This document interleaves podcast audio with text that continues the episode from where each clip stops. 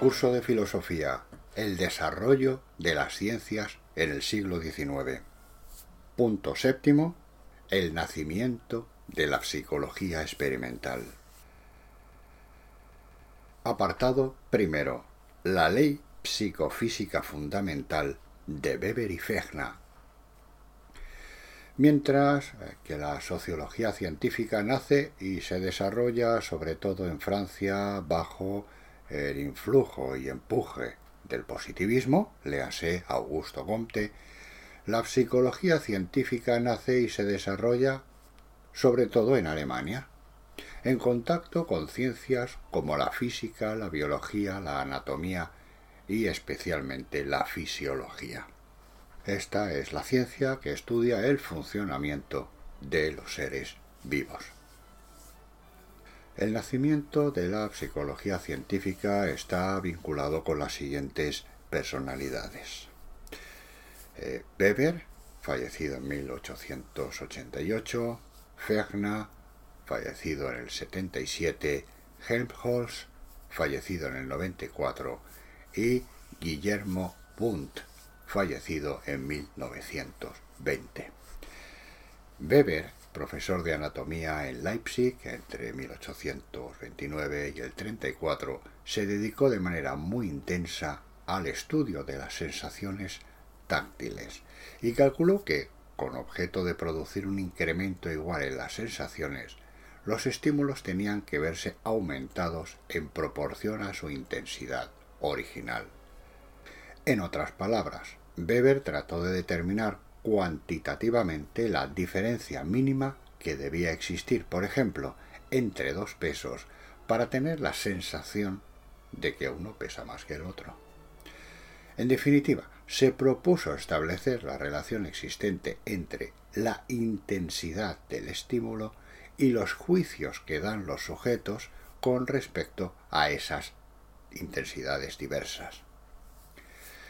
Gustavo Fechner, mediante cuidadosas investigaciones experimentales, perfeccionó los resultados del anterior y llegó a establecer la ley psicofísica fundamental, que se llama la ley de Weber-Fechner, según la cual los estímulos crecen en progresión geométrica, las sensaciones en progresión aritmética y la relación entre estímulos y sensaciones está, por lo tanto, representada por una curva logarítmica. Las sensaciones son proporcionales al logaritmo del estímulo que las generan. Si las sensaciones las representamos por S, el estímulo por R y C es la constante que hay que determinar experimentalmente, podemos formular matemáticamente dicha ley en estos términos. S es igual a C logaritmo de R. Esta ecuación de Fechner otorga un ropaje matemático a hechos que se pueden observar con facilidad. Si en una habitación que ya está iluminada por una vela encendemos una segunda vela, el aumento de la luminosidad es mucho más notable que si llevamos una vela a una habitación en la cual ya hay diez. La diferencia de unos cuantos cientos de gramos entre dos paquetes ligeros se advierte muy pronto, pero esa misma diferencia de unos cientos de gramos pasa inadvertida entre dos baúles muy pesados. En una habitación tranquila puede oírse un susurro, pero hay que gritar mucho si queremos que se nos entienda en una calle ruidosa. Al hablar del nacimiento de la psicología científica, junto a Weber y Fechner, hay que recordar también al gran físico y fisiólogo Hermann Helmholtz, el cual, basándose en sus amplios conocimientos sobre los órganos sensoriales y sobre el sistema nervioso, afirmó que los órganos de los sentidos, más que registradores, son elaboradores. En efecto, no registramos objetos ante nuestros ojos, sino que juzgamos su forma, su distancia, su disposición en un ambiente y así sucesivamente. al igual que para determinar la posición de un astro. Un astrónomo mide, compara y efectúa razonamientos deductivos de un modo análogo. Trabajan nuestros órganos de los sentidos. Organizan los objetos, los elaboran y los evalúan. Apartado segundo. Guillermo Wundt.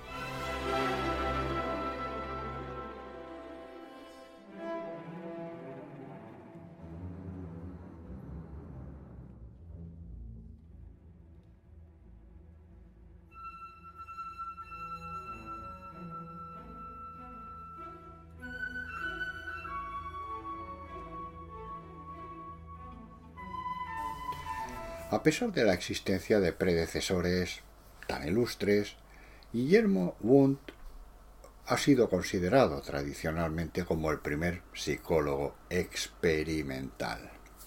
Había sido ayudante de Helmholtz y más tarde profesor en Zúrich, antes de obtener en 1875 la cátedra de psicología en la Facultad de Filosofía de Leipzig. Aquí en 1879, fecha decisiva para la historia de la psicología, Guillermo fundó el primer Instituto de Psicología Experimental. ¿Eh? Recordemos este hecho histórico, Alemania 1879. En dicho instituto recibieron su formación científica los estudiosos más eminentes de la nueva disciplina, entre ellos no solo había alemanes, sino norteamericanos. Las aportaciones más significativas que llevó a cabo el laboratorio de Leipzig corresponden sobre todo a la visión, estudios sobre el contraste visual, la ceguera para los colores, las ilusiones ópticas, la visión del movimiento, etc. Pero también al tacto, el sentido del tiempo, el oído y los tiempos de reacción, cuyo gran interés se revelaría posteriormente para la selección de conductores de vehículos de alta velocidad.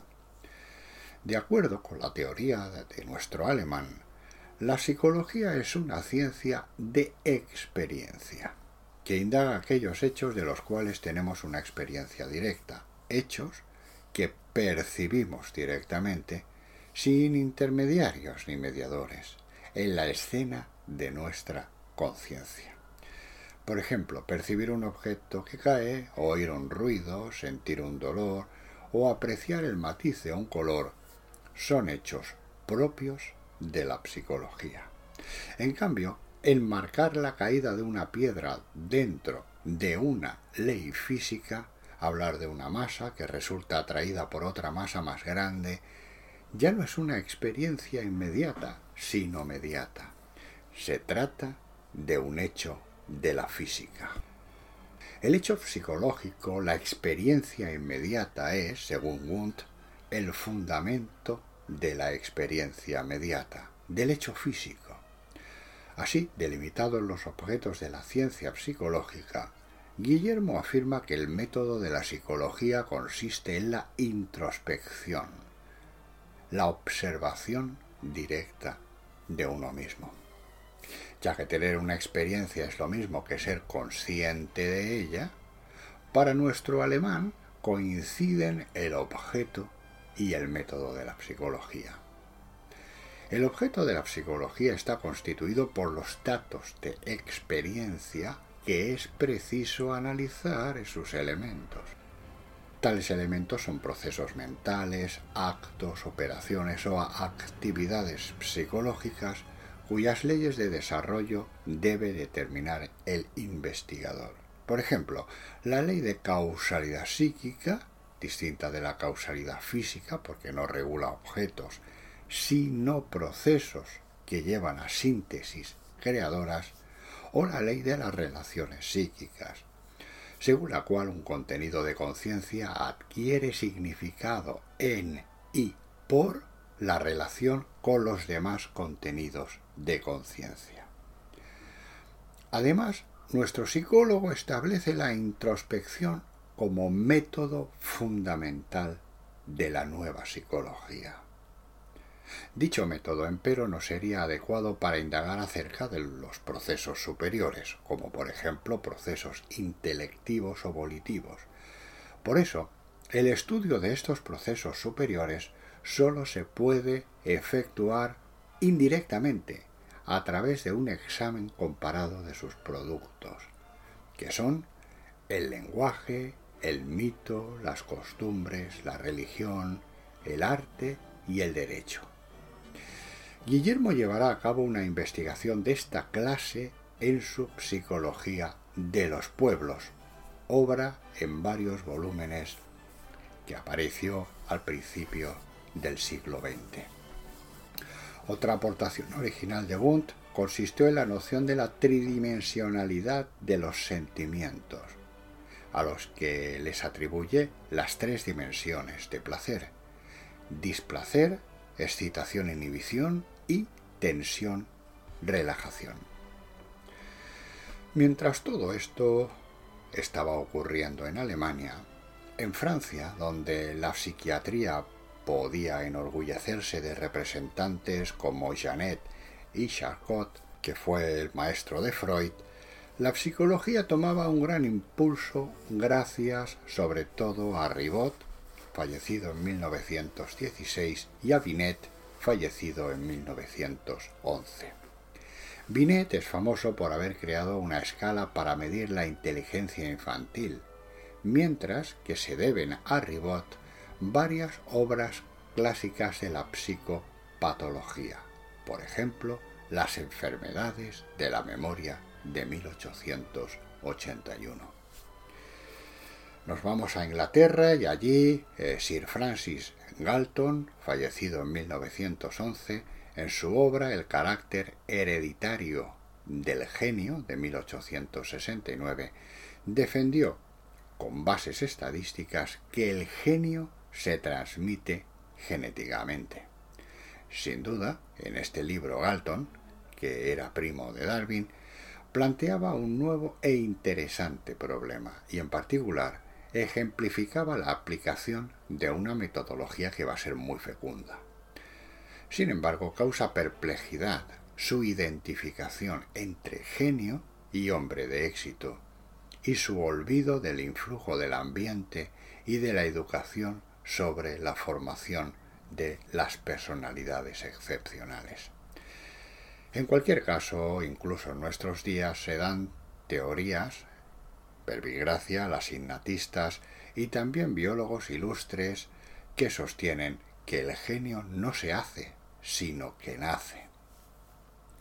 Otro destacado interés de Galton se centró en los problemas de la medición de las capacidades humanas, como lo atestiguan sus investigaciones sobre la capacidad humana y su desarrollo de 1883. Y para acabar este audio, en Estados Unidos fue William James el encargado de dar impulso a la psicología. James fue un eh, luterano eh, discípulo de Helmholtz. Entre los psicólogos experimentales efectuaron aportaciones decisivas aquellos que se habían formado en Leipzig, junto a Wundt, entre quienes hay que mencionar a Stanley Hall, fallecido en 1924, que fundó en el 83 el Laboratorio de Psicología Experimental de Baltimore. Y hasta aquí amigos, este séptimo punto del desarrollo científico del siglo XIX. La semana que viene vamos a intercalar el audio de la lectura del criterio de, de Balmes y a la siguiente pues ya finalizaremos este bloque. Sí que quiero recordaros que va a haber un bloque del desarrollo de la eh, ciencia en el siglo XX, que ya veremos más adelante, pero después de este bloque eh, vamos a estudiar ya a Nietzsche. Un saludo y hasta pronto.